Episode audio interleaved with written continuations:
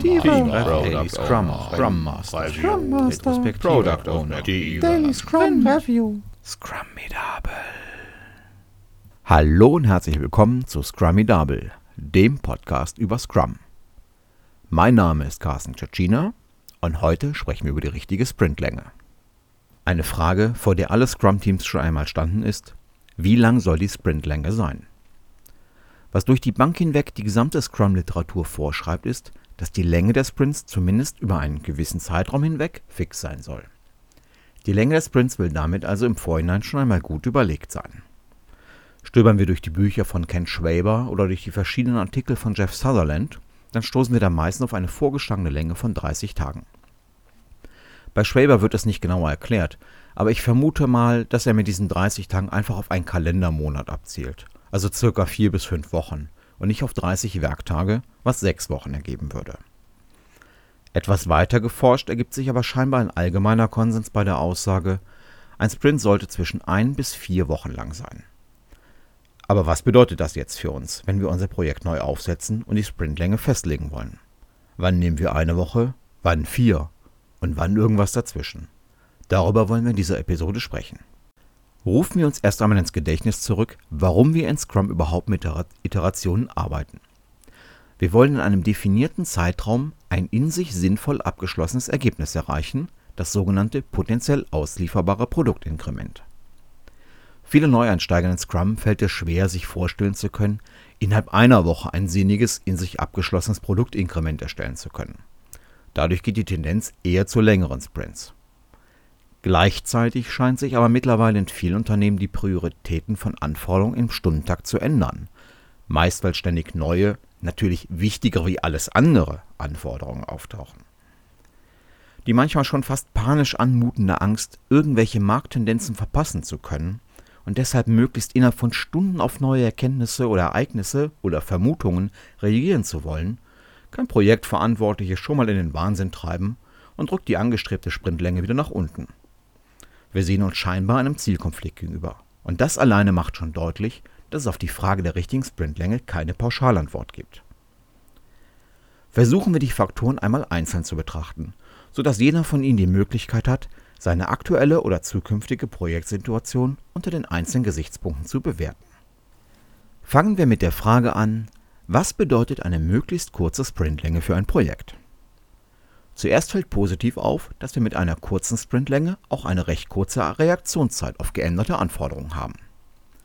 Wenn wir die Regeln von Scrum Hard spielen und der Sprint damit gegen Änderungen von außen geschützt ist, dann beträgt die durchschnittliche Reaktionszeit auf geänderte Umstände die Hälfte der Sprintlänge. Bei einer Sprintlänge von einer Woche also circa dreieinhalb Tage. Als nächstes sticht der Umstand ins Auge, dass in einem kurzen Sprint natürlich auch nur entsprechend wenige Anforderungen passen und diese außerdem auch entsprechend klein sein müssen. Eine Bewertung, ob dies positiv oder negativ ist, scheiden sich die Geister. Und es hängt auch von den Projektumständen ab. Es mag tatsächlich Projekte geben, in denen Anforderungen nicht auf die erforderliche Maximalgröße runtergebrochen und dann noch isoliert voneinander umgesetzt werden können. Objektiv betrachtet ist dies allerdings wirklich nur selten der Fall. Eine kurze Sprintlänge zwingt den Product Owner und das Team auf jeden Fall zu einer klaren Fokussierung auf ein oder maximal zwei Ziele pro Sprint, weil ansonsten in der kurzen Zeit vermutlich keine in sich sinnvoll abgeschlossenen Features zu realisieren sind. Dementsprechend sind in den Sprint-Reviews auch selten die großen Würfe zu erwarten. Dafür aber ständig neue Verbesserungen, Erweiterungen, neue Features. Bei kurzen Intervallen wirkt dies wie ein kontinuierlicher Strom an Fortschritt. Eher anspruchsvoll, um nicht zu sagen schwierig, ist bei kurzen Sprintlängen jedoch die Entwicklung einer größeren und investitionssicheren Systemarchitektur. Hier steigen die Anforderungen an gute Architekturvorgaben und an einen sauberen Programmierstil, wenn die Systemarchitektur nicht jede Woche neu erfunden oder völlig aus dem Ruder laufen soll. Dementsprechend müssen hierfür im Team auch die entsprechenden Skills vorhanden sein oder bewusst aufgebaut werden Darüber, wie auch in kurzen Sprints saubere Architektur entstehen und erhalten bleiben kann und was dafür notwendig ist, darüber reden wir in einer anderen Episode dieses Podcasts, wenn wir uns mit in inkrementeller Architektur befassen. Das führt uns aber direkt zur Betrachtung von langen Sprintlängen. Welche Auswirkungen haben diese auf ein Projekt? Wenn wir, wenn wir bei einer kurzen Sprintlänge die kurze Reaktionszeit gelobt haben, dann ist sofort klar, dass dies bei langen Sprintlängen nicht mehr so ist. Bei einer Sprintlänge von vier Wochen beträgt die durchschnittliche Reaktionszeit jetzt schon zwei Wochen. Das kann Stakeholder mit vermeintlich dringenden Begehren schon mal ein bisschen ungeduldig werden lassen. Umgekehrt bietet die lange Sprintdauer aber auch viel Raum für Anforderungen. Das soll aber dennoch nicht davon ablenken, dass auch hier klare Sprintziele mit Schwerpunkten für jeden einzelnen Sprint gesetzt werden sollen. Bitte behalten Sie das im Auge. Die Gefahr ist sonst groß, dass sich das Team bei der Umsetzung der Anforderungen verzettelt und durch den fehlenden Fokus viel an Energie verloren geht. Die kurzen Sprints erfordern, dass Anforderungen knack, knapp und knackig sein müssen, um in die Sprints zu passen. Und dafür müssen sie ziemlich präzise beschrieben sein, damit überhaupt abgeschätzt werden kann, ob sie in einen Sprint passen. Die langen Sprints verleiten leicht dazu, diese Präzision zu vernachlässigen, da die Anforderung schon irgendwie passen wird. Das rächt sich aber relativ schnell und deshalb muss auch bei langen Sprints die gleiche Sorgfalt auf die präzise Beschreibung der Anforderung gelegt werden. Zumindest für die Anforderungen, die in einen Sprint eingeplant werden sollen. Viel Platz für Anforderungen bedeutet aber auch die Möglichkeit, größere zusammenhängende Teile der Systemarchitektur in einem Stück zu planen und umsetzen zu können. Es ist also leichter, die Systemarchitektur aufzusetzen und die Grundlagen zu schaffen. Und natürlich ist es ein schönes Gefühl, in jedem Sprint-Review nicht bloß ein, zwei Kleinigkeiten, sondern gleich einen großen Batzen an Neuerungen im Produkt zeigen zu können. Das dafür aber auch nur alle vier Wochen. Hm, alles recht interessante Gesichtspunkte. Aber so zwingend hilft das noch nicht weiter. Zumindest nicht in allen Fällen. Betrachten wir ein paar einzelne Gesichtspunkte etwas genauer. Bei kurzen Sprintlängen stellt sich die Frage des Overheads bezüglich der Meetings. Wir erinnern uns. In Scrum haben wir mit dem Sprint Planning, dem Sprint Review und, dem Sprint und der Sprint Retrospektive gleich drei Regelmeetings, die einmal pro Sprint abgehalten werden.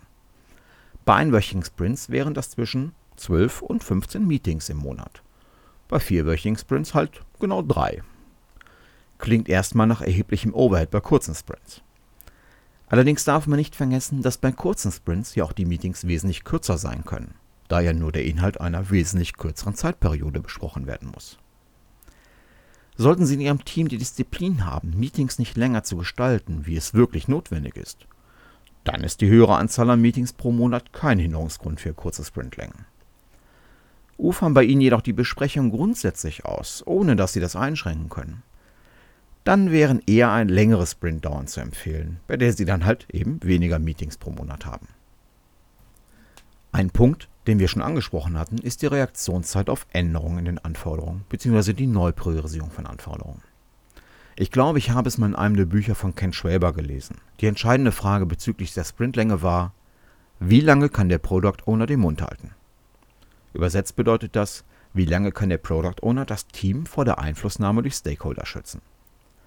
Wenn die Geschäftsführung regelmäßig neue Ideen ausbrütet, die natürlich immer wichtig sind und deshalb aus Sicht der Geschäftsführung immer sofort gemacht werden sollen, wie lange kann der Product Owner diese Stakeholder bremsen beziehungsweise wie viel Geduld und Verständnis für die Belange des Softwareentwicklungsprozesses bringen die einflussreichsten Stakeholder auf. Ist diesen Stakeholder verständlich zu machen, dass neue Ideen und Anforderungen nur alle vier Wochen in Angriff genommen werden können? Oder, die, oder bestehen die Stakeholder trotz aller Erklärungen auf möglichst sofortige Berücksichtigung ihrer Anforderungen? Und jetzt zum nächsten Knackpunkt. Es ist ja schön, wenn wir in der Lage sind, Anforderungen in kleine, voneinander unabhängige und präzise beschriebene Pakete zu zerlegen, unsere Meetings kurz und effizient zu halten und auch trotz kürzester Sprintlänge eine vorbildliche Systemarchitektur zu planen und aufbauen zu können. Wert hat das Ganze aber nur dann, wenn am Ende jeden Sprints ein potenziell auslieferbares Produktinkrement entsteht. Und dazu gehört nach den Definitionen von Scrum auch, dass der produzierte Code getestet ist. Natürlich ist jedes Team selber für seine Definition of Done verantwortlich.